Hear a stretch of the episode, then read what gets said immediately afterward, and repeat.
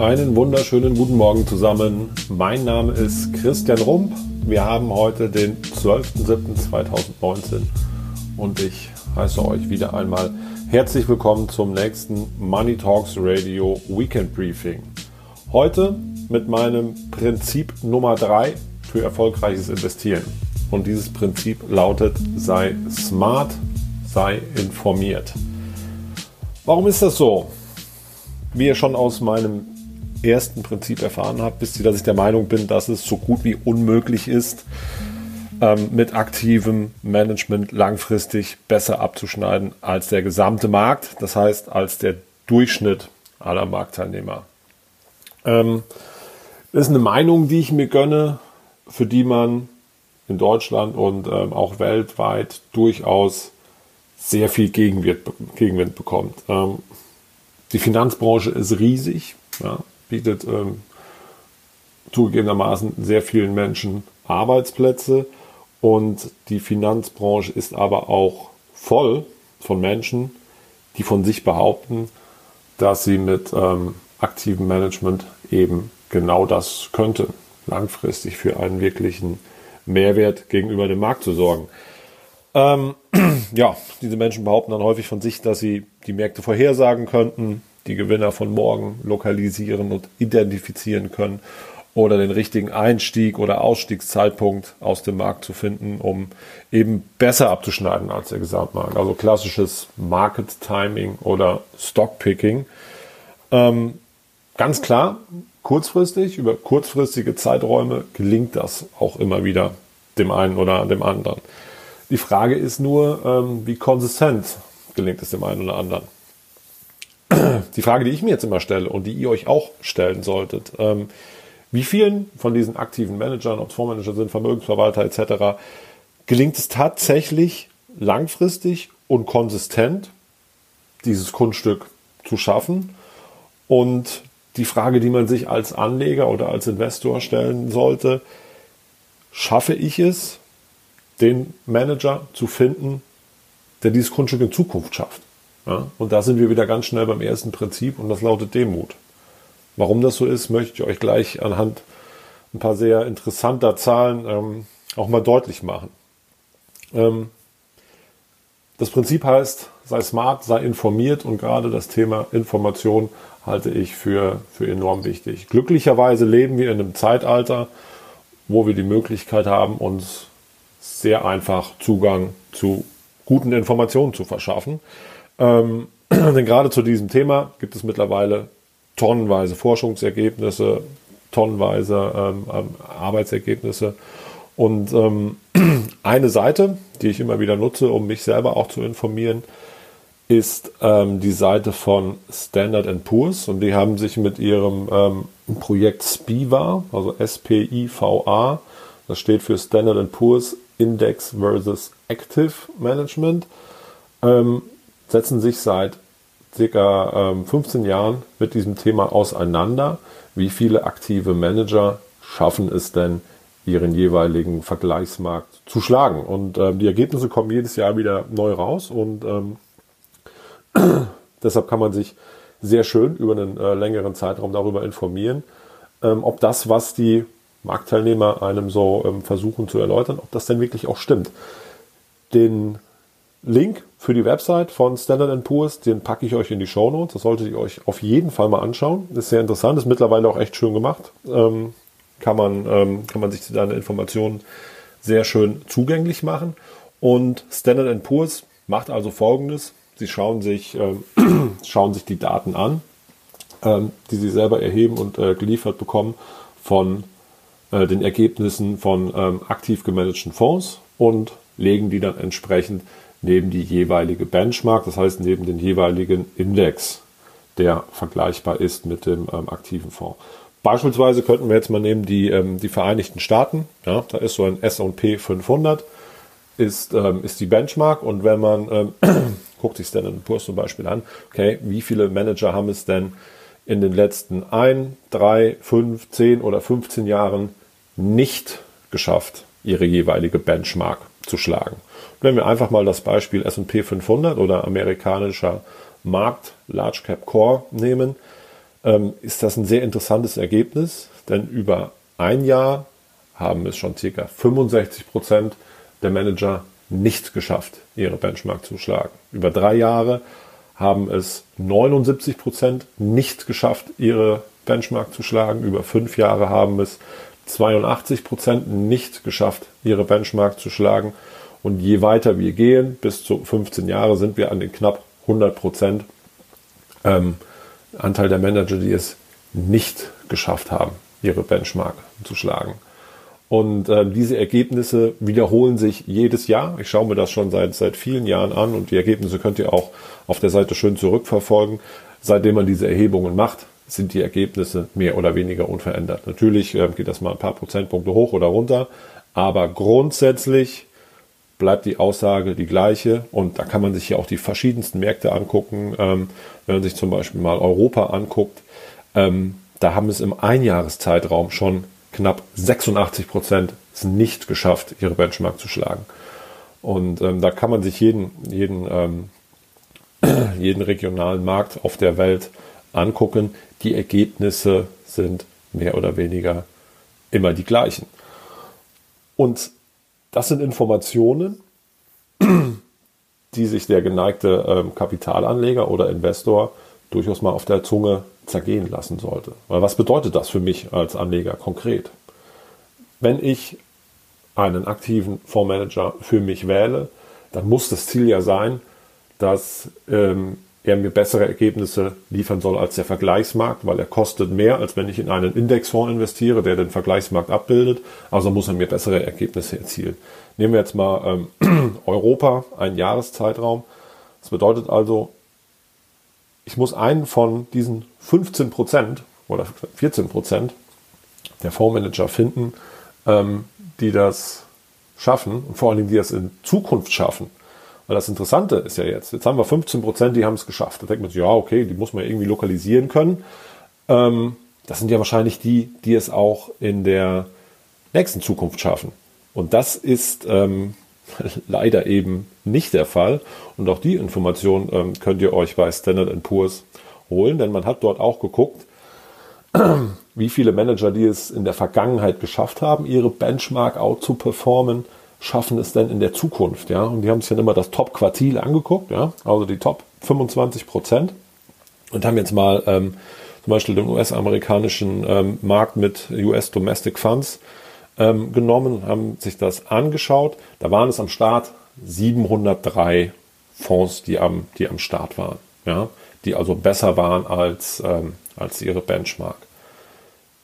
Dann hat man sich halt angeschaut, im Zeitraum von ein Jahr, zwei Jahren, drei Jahren und vier Jahren, wie viele von denen ähm, sind denn im Top-Quartil geblieben. Ja? Also haben es immer noch geschafft, dort gut zu sein. Nach einem Jahr waren es von 703 noch 146 Fonds. Nach zwei Jahren waren es noch 49 Fonds. Nach drei Jahren waren es noch 13 Fonds. Und nach vier Jahren waren es noch sagenhafte zwei Fonds die im Top-Quartil geblieben sind. Ja, und das ist eine Information, die ist für Anleger extrem wichtig, weil die meisten Anleger machen Folgendes, sie schauen sich an, okay, welche Fonds haben denn in der Vergangenheit super performt, ja, schauen sich die ganzen Sternchen an von, von, äh, von, von Morningstar, Lipper und was es alles gibt, schauen sich an, okay, welche waren denn gut und extrapolieren das in die Zukunft und sagen, okay, die werden es wohl auch in Zukunft schaffen. Und das ähm, kann man hier ganz deutlich sehen, dass das eben nicht der Fall ist. Ja.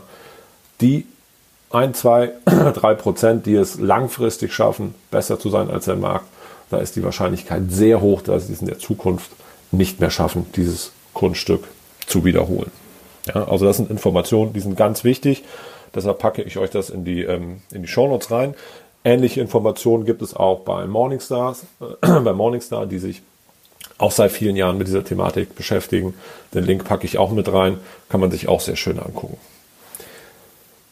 Jetzt spreche ich ja mit vielen meiner Kunden und auch mit, mit Bekannten, mit Freunden, mit Familie über diese Thematik und äh, bekomme dann immer die Frage gestellt, ja, wenn doch diese Ergebnisse so klar sind, ähm, warum gibt es denn dann überhaupt noch so viel aktiv gemanagtes Geld. Ja, es gibt so viele Fonds, so viele ähm, Fondsmanager, so viele ähm, aktive Verwalter. Und ähm, es ist relativ einfach zu beschreiben in drei Worten. Follow the money. Ja, es ist ein extrem lukratives Geschäftsmodell. Das ist der Grund, warum es so viel aktiv gemanagte Fonds gibt. Und die Industrie schafft es mit ihren vielen Milliarden, die sie jedes Jahr in Marketing investieren, auch immer noch sehr viel Anlegergelder anzuziehen. Ja, obwohl die Ergebnisse, die erzielt werden, nachweislich nicht gut sind. Ja, Ausnahmen bestätigen natürlich wie immer die Regel. Aber wenn ich mir die breite Masse anschaue, brauche ich 90 Prozent der aktiv gemanagten Fonds brauche ich nicht, um meine Strategien zu verfolgen. Ja. Apropos, ich weiß nicht, ob ihr ähm, euch darüber schon mal Gedanken gemacht habt. Ähm, ich habe es mir jetzt neulich mal angeschaut auf Statista, wie viele, ähm, wie viele ähm, aktiv gemanagte Fonds es denn so gibt überhaupt. Und da waren die letzten Zahlen waren irgendwo, glaube ich, bei, bei 40.000, ja, bei Aktienfonds, ca. 40.000 Aktienfonds weltweit, bei interessanterweise ca. 15.000 Aktien, in die investiert werden kann. Ja, also auch so ein paar Informationen, die kann man sich vielleicht einfach mal auf der Zunge zergehen lassen, wie sinnvoll das alles ist. Also wenn wir jetzt mal zusammenfassen, ähm, dass man über einen Zeitraum von, von zehn Jahren schaffen es unter 5%, und da können wir uns die, die verschiedenen, da können wir uns den weltweiten Markt angucken, USA, Europa etc., ähm, sind immer so in etwa die gleichen Zahlen. Über einen Zeitraum von zehn Jahren schaffen es unter 5% der aktiven Manager, ihre Benchmark zu schlagen. Dazu kommt noch die Tatsache, dass diejenigen, die es in der Vergangenheit geschafft haben, eine verschwindend geringe Wahrscheinlichkeit haben, das Kunststück in der Zukunft nochmal zu wiederholen oder dass es sie überhaupt noch gibt. Ja? Und ähm, an diesem Zeitpunkt, an diesem Punkt, ich habe es eben schon mal angeschnitten, müssen wir dann unweigerlich nochmal zurückkommen zu meinem ersten Prinzip und das ist der Demut. Ja? Und die Frage, die sich der smarte und informierte Anleger stellen muss, ist, schaffe ich es, diese 1, 2% der Zauberkünstler, die das geschafft haben, zu identifizieren, die in Zukunft den Markt schlagen werden. Ja, die Frage muss sich jeder stellen und die Frage kann sich auch mit Sicherheit jeder selber beantworten. Ich versuche das Thema immer dann äh, auch in Gesprächen so ein bisschen plastisch zu machen und versuche da schon mal so ein, so ein Bild zu malen. Ähm, überlegt doch einfach mal, ihr wollt in den Urlaub an euer absolutes Traumdomizil. Ja, keine Ahnung, Afrika, Asien, Hawaii, wo auch immer. Und es gibt jetzt zwei Flieger, die euch dorthin bringen. Ja. Der eine bringt euch für einen echt niedrigen Preis sicher ans Ziel. Ja, ganz langweilig. Der andere kostet das vier- bis fünffache des Ticketpreises. Ja, und es besteht eine fünfprozentige Wahrscheinlichkeit, dass der Flieger euch schneller ans Ziel bringt. Mit 95%iger Wahrscheinlichkeit kommt der Flieger aber langsamer oder gar nicht an. Welchen Flieger würdet ihr nehmen? Ja, mit diesem Bild versuche ich das immer so ein bisschen deutlich zu machen. Ähm, nehmt den Gedanken vielleicht einfach mal mit ins Wochenende und, äh, und denkt mal drüber nach.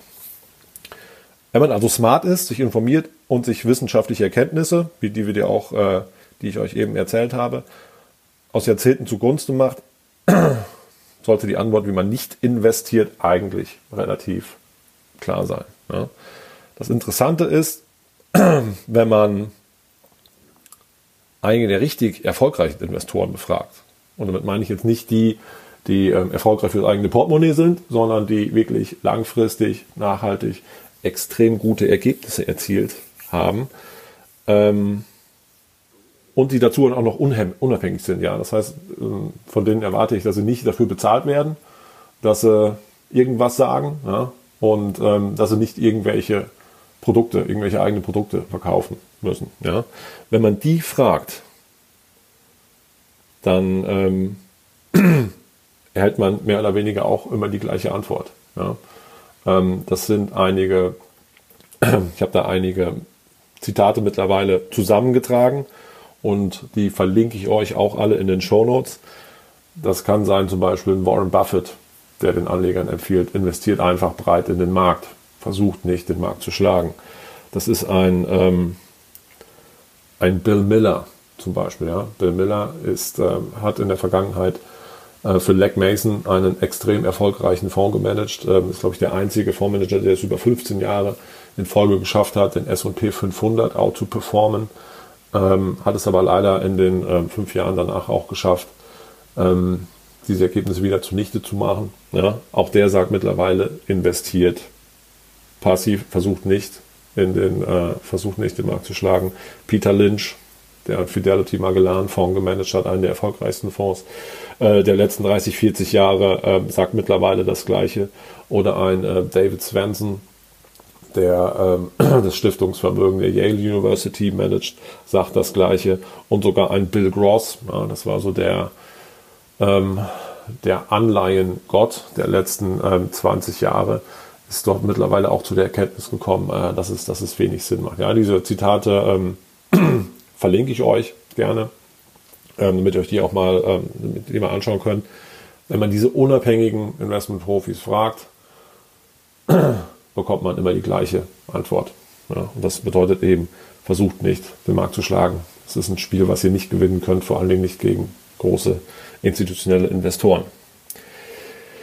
Das Schöne ist, wenn man sich diese drei Prinzipien, die ihr bisher gehört habt und auch die folgenden zu eigen macht, ähm, wird das Investieren nicht nur erfolgreicher, sondern vor allen Dingen auch wesentlich entspannter. Ja, das ähm, werdet, ihr hoffentlich, werdet ihr hoffentlich auch merken. Versteht mich nicht falsch. Ähm, ich kenne auch viele Fondsmanager und Vermögensverwalter und die meisten sind wirklich integer, sind intelligente, sehr intelligente Menschen, sehr wahrscheinlich auch intelligenter als ich. Ähm, und ich kann auch sogar nachvollziehen, dass es Spaß macht zu versuchen, das, was man erlernt hat in den letzten Jahren, Jahrzehnten auch so einzusetzen, dass man besser ist als der Markt. Ja, das ist natürlich auch so ein, so ein Benchmarking-Spiel, äh, das ist ein sportlicher Ehrgeiz. Klar, das macht Spaß. Ähm, das Thema, das übt eine unheimliche Faszination aus. Ich kann das absolut nachvollziehen. Ähm, aber häufig, und das habe ich immer wieder festgestellt, geht es dabei auch ähm, erstmal natürlich um das Spiel an sich, aber auch um die Suche nach Anerkennung und ähm, auch darum, sich selbst etwas zu beweisen. Ja? Und das kann ja nicht eure Baustelle als Investor sein, ja? dass derjenige, der mein Geld managen will, sich selbst etwas beweisen will. Ich bin der Meinung, manchmal muss man die Welt auch nicht komplizierter machen, als sie eigentlich ist. Und am langen Ende kommt es darauf an, dass ihr eure Ziele erreicht. Auf nichts anderes. Ja, das ist das einzig Wichtige. Und ähm, damit ihr das schafft, ja, ist es mir wirklich ein, äh, ein wirklich großes Anliegen, euch einige wichtige Informationen, euch Bildung an die Hand zu geben, ähm, euch eine Hilfestellung zu bieten. Und das möchte ich eben durch meine, ähm, durch meine Prinzipien machen. Das ist möglichst einfach, nachvollziehbar, euch wirklich einen Mehrwert ähm, schafft. Ja.